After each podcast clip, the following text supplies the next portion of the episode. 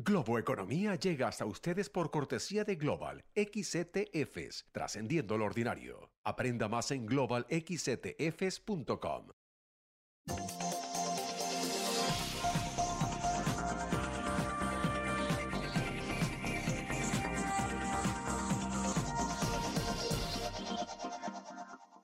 Hola, ¿qué tal? ¿Cómo están? Soy José Antonio Montenegro y esto es Globo Economía, hoy dedicando todo nuestro tiempo la necesidad de que la inversión en infraestructuras esté guiada por prácticas que tengan siempre en mente la sostenibilidad y la preservación del medio ambiente.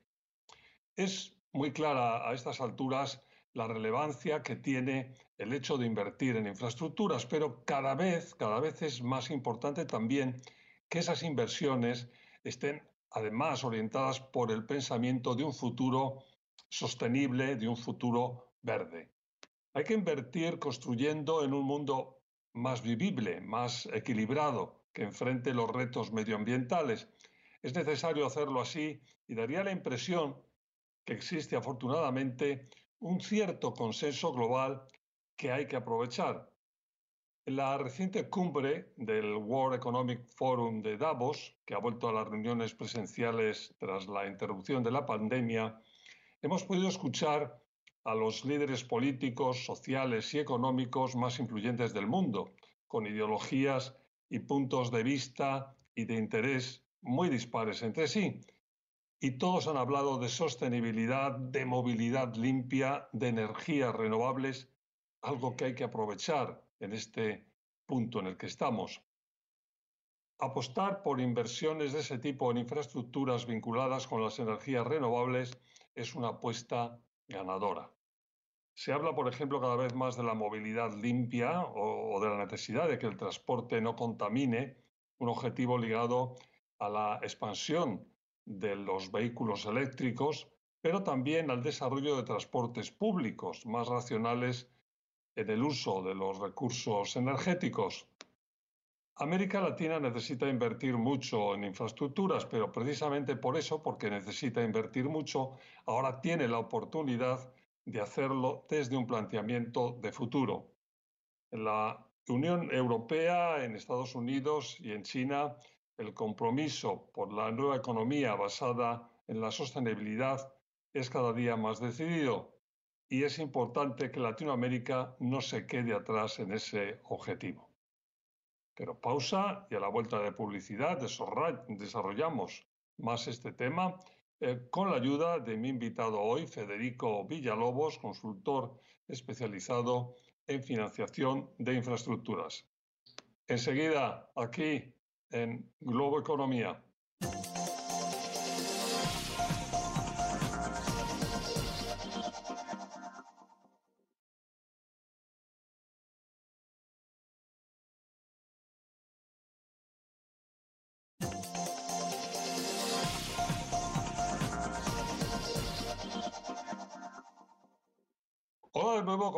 Decía hace un momento, mi invitado hoy es Federico Villalobos, consultor especializado en la financiación de infraestructuras. Eh, Federico, siempre un placer tenerte con nosotros. Bienvenido a Globo Economía. José Antonio, encantado de estar aquí en el programa y de compartir un tema tan relevante para el desarrollo de, de la región y del mundo entero. Muchas gracias, Federico. Y Vamos a dedicar el programa eh, a las infraestructuras, pero con eh, eh, un enfoque muy claro, la economía sostenible. Estamos, hemos celebrado hace, muy poco el último World Economic Forum, el primero presencial después de, de la pandemia, y ha habido una coincidencia que a mí me parece relevante, que quiero tener tu opinión, entre políticos, empresarios de ideologías y de corporaciones muy diferentes, en que hay que estar enfocando todo el tema de infraestructuras desde la perspectiva verde, algo que no era tan contundente, tan claro hace, hace relativamente poco tiempo, pero en lo que ahora parece que coincidimos todos, ¿no? Sin duda alguna, es un, es un cambio de paradigma y como, como bien lo mencionas, eh, hay una coincidencia independientemente de la, de la ideología, digamos, que esté detrás de los, de los líderes globales y de los líderes empresariales.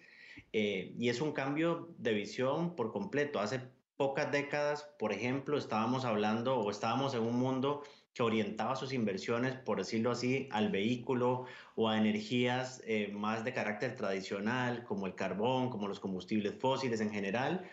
Y hoy estamos hablando de incorporar de una manera eh, estructural todo lo que es eh, la sostenibilidad dentro del desarrollo, de la planificación y el desarrollo de infraestructuras, incluso desde una perspectiva un poco más amplia de lo que uno suele pensar cuando hablamos de sostenibilidad, que es el, tema, digamos, de, de, cuál es el impacto en el clima, sino que va mucho más allá, los, sobre todo los acuerdos que ha habido en los últimos años, no solo del impacto que tengan las infraestructuras en, todas las metas de, que se ha establecido la humanidad de reducción de emisiones y de, de alguna manera de tener un entorno más sostenible, sino que al mismo tiempo de cómo podemos ejecutar esos proyectos y prepararlos considerando el impacto que tengan sobre las comunidades en las cuales se desarrollan, en los trabajadores que participan en el desarrollo de las mismas. Entonces es, es una forma totalmente distinta de ver las infraestructuras a lo que nosotros estuvimos acostumbrados en las últimas décadas.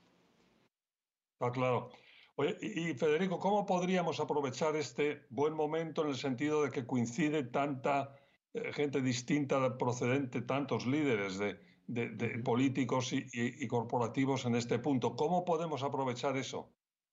Yo creo que, eh, y, lo, traigo para, nuestra región, para América Latina, yo creo que es importante eh, para poder empezar a establecer esa ruta de largo plazo. De hecho, el Hub de Infraestructura Global, que lo, lo establecieron el grupo del G20, establece cuatro elementos clave para el desarrollo de infraestructura desde una perspectiva sostenible. Es el marco que se establece desde este ente para promover el desarrollo de infraestructuras de manera sostenible y en línea con los objetivos que nos hemos trazado a nivel global. Y son, son elementos que parecen sencillos, pero que implican una disciplina y una visión de largo plazo. Eh, y empezamos con eso. El, el primer pilar es... Ah, perdona, no nos saltaba justo por eso ¿Cuáles son los, la forma rápida, esos cuatro pilares, no? Claro, el primer pilar es eh, el, la visión de largo plazo que podamos establecer los países en esta materia, es decir, que esto se sostenga en el tiempo independientemente de, de, los, de los gobiernos de turno, que es un elemento clave. El segundo, que haya datos estandarizados, que podamos compararnos entre regiones y entre países y de alguna manera hablemos el mismo idioma. El tercero es establecer un ambiente de negocios eh, para el desarrollo de inversiones sostenibles. ¿verdad? Y esto uno podría empezar a desmenuzar todo el tema de cuál es el marco legal, regulatorio, los incentivos que se puedan generar. Y por último, cómo poder implementar instrumentos innovadores para el financiamiento de proyectos de infraestructura desde una perspectiva sostenible. Bueno, en este punto vamos a tener que hacer una pausa, la hacemos cuando volvamos. Eh, un tema en que cada, más, cada vez hablamos más, tremendamente importante, la movilidad limpia. Vamos eh, a una pausa y volvemos con más Economía.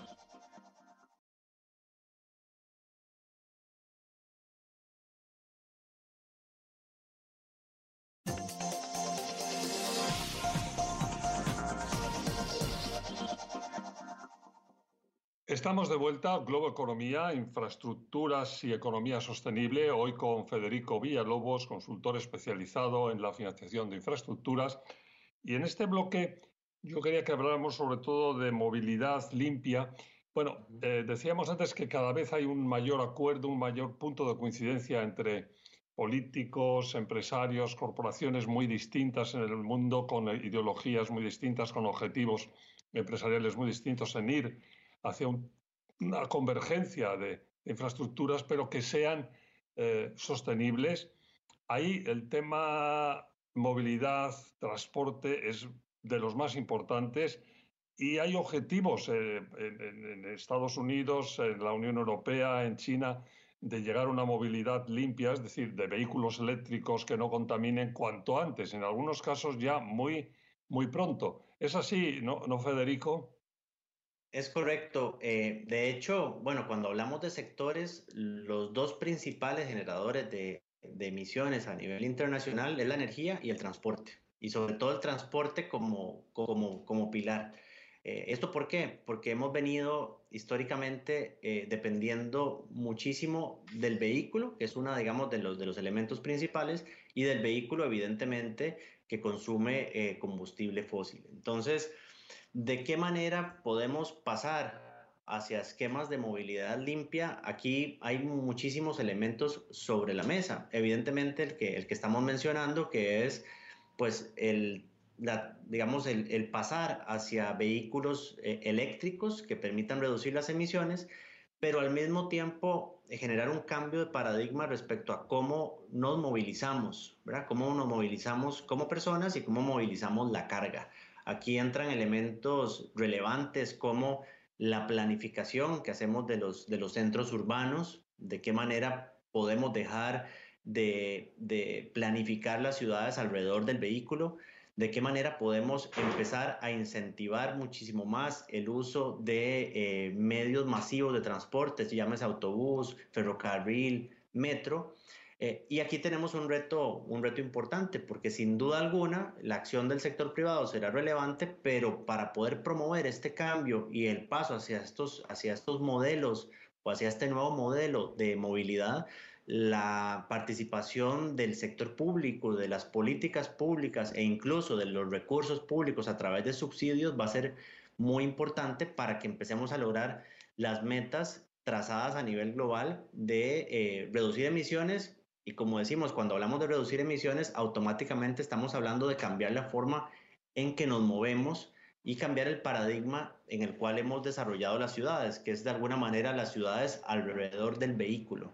Aquí ya estamos hablando más bien de cuál es la forma más eficiente de movilizarnos y de qué manera planificamos las ciudades para que no tengamos que depender de un esquema que sin duda alguna no es sostenible, no solo climáticamente, sino de alguna manera económica y financieramente. Es un modelo que no, digamos que no tiene mucho futuro eh, y que por eso es tan importante las, estas grandes líneas que se están trazando a nivel global de virar hacia una movilidad sostenible y limpia. Ese es justo, excelentemente explicado por ti. Ese es el punto. El punto es que, es que hay no solamente una inversión en infraestructuras, el futuro, es que hay un concepto que cambia. Es decir, no queremos, como dices, construir ciudades en torno al coche, al automóvil, sino construir ciudades en torno al hombre, a, una movilidad cada vez más sana, más ecológica, Sí, totalmente. De hecho, eh, en el 2021, un informe que lanzó las Naciones Unidas, que se llama Infraestructura para el Cambio Climático, eh, plantea, eh, digamos, una visión muy interesante de lo que es este viraje hacia, hacia el, el, nuevo tipo de infraestructura y cómo esto puede, digamos, cambiar el paradigma, va en línea con lo que estamos conversando. Y lo que se dice es, debemos tener presente en cada fase del desarrollo de las infraestructuras el elemento de sostenibilidad Perfecto, clarísimo. Vamos a hacer una pausa. Cuando volvamos la oportunidad que presenta todo esto para nuestra región, para América Latina. Sigan con nosotros Globo Economía.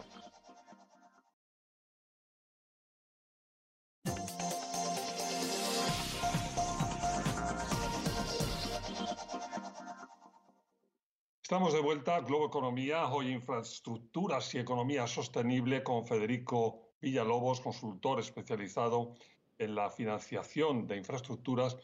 Eh, estamos eh, en este bloque hablando, vamos a hablar de América Latina, la gran oportunidad, decía yo antes de irnos a la pausa, porque todas, eh, la región necesita, lo hemos repetido muchas veces, más y más y más inversiones en infraestructuras, pero ahora tiene la oportunidad de dar un salto y entrar en, este mundo del futuro de las infraestructuras verdes sin haber pasado por, por otros caminos intermedios. Es decir, ahí se presenta una oportunidad que no solamente es de posicionarse bien a futuro, sino de crear cantidad de empleos y, de hacer un verdadero cambio en, en, la región. ¿Es así o exagero un poco, Federico?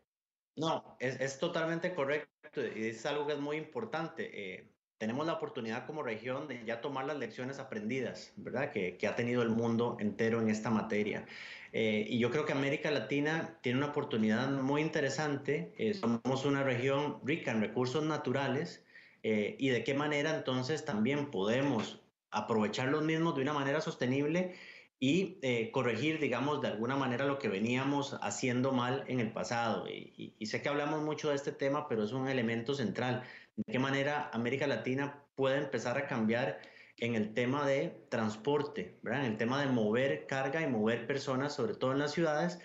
Y hay también otros tipos de infraestructura que, que, solemos dejar de lado, pero que son parte, digamos, de esta nueva dinámica y en las cuales América Latina tiene eh, una oportunidad muy relevante. Por eso mencionaba el tema de los recursos naturales. Y una de esas, por ejemplo, es el tema de inversión en agua. Y me refiero desde la, eh, digamos, del agua potable que decimos para las actividades productivas y diarias de todos nosotros, como el tratamiento de aguas residuales. Entonces, América Latina tiene en este momento la, oportunidad de dar un brinco eh, en términos cualitativos y cuantitativos en cuanto al desarrollo de infraestructura y como decíamos anteriormente, tenemos a disposición eh, la anuencia, digamos, de esos grandes organismos internacionales que han planteado estos elementos como parte de la agenda global. Entonces, América Latina creo que está en una coyuntura muy interesante que tenemos eh, pues todas las condiciones para, para aprovechar este tema eh, y para empezar a desarrollar servicios de infraestructura, que me gusta verlo de esa manera, un poco más amplio, de una manera sostenible y que nos ayude también a, pues, a ponernos a tono con esas grandes líneas planteadas a nivel mundial. Federico, tú que conoces también todo esto en la, en la, región, bueno, y en todo el mundo, pero en la región hay indicios de que ese brinco al que te refieres se esté empezando, se pueda llegar a dar? Sí, yo creo que diría, para ser, digamos, claros, que, estamos todavía en un, en, un, en un, escenario mixto, es decir, hay países que han podido avanzar de una manera muchísimo más decidida que otros, eh, sobre todo cuando hablábamos anteriormente de esos pilares eh, centrales, eh, en el pilar de mantener esto como una política de Estado, todavía ahí nos falta nos falta caminar, pero sí es cierto que ya hay, digamos, países en la región que han logrado establecer modelos de eh, gestión de infraestructuras acorde con el desarrollo de, una visión sostenible y verde. Y lo que sí me gustaría recalcar es un, un, rol muy importante, central, y en el cual sí se ha avanzado de una manera importante es el rol de la banca multilateral de desarrollo, llámase un banco interamericano de desarrollo o bancos más regionales como el Banco Centroamericano de Integración Económica o la CAF, que son, eh, son actores centrales, son actores centrales en, dos, en dos pilares fundamentales o en dos aspectos fundamentales. El primero es en apoyar a los gobiernos en la generación de las capacidades y en el segundo, en general, los incentivos para que los instrumentos financieros que se ponen a disposición de los países de alguna manera los alineen con el desarrollo de inversiones sostenibles. Ya hoy es normal eh, y es parte, digamos, del proceso de, de, desarrollo de operaciones de crédito, tanto a nivel público como privado, que se deban incorporar elementos de resiliencia, de cambio climático dentro de cada una, digamos, de las operaciones que se generan. Federico, pues eh, siempre nos iluminas, nos ayudas a entender este, este, este mundo tan importante, tan, tan atractivo, tan de futuro, tan lleno de oportunidades que es el de las infraestructuras, en este caso con este enfoque de, de sostenibilidad, de, cuidado del medio ambiente. Muchas gracias por haber estado con nosotros. Encantado de haber compartido un tema tan relevante que nos, y nos tendremos sobre la mesa durante las próximas décadas fue Federico Villalobos, consultor especializado en financiación de infraestructuras. Muchas gracias y gracias a ustedes por su atención. Recuerden que estamos todas las semanas en nuestros horarios habituales en Globo Economía y en nuestro podcast cuando ustedes lo deseen a cualquier hora del día o de la noche. Hasta la próxima semana. Globo Economía llega hasta ustedes por cortesía de Global XTFs, trascendiendo lo ordinario. Aprenda más en globalxtfs.com.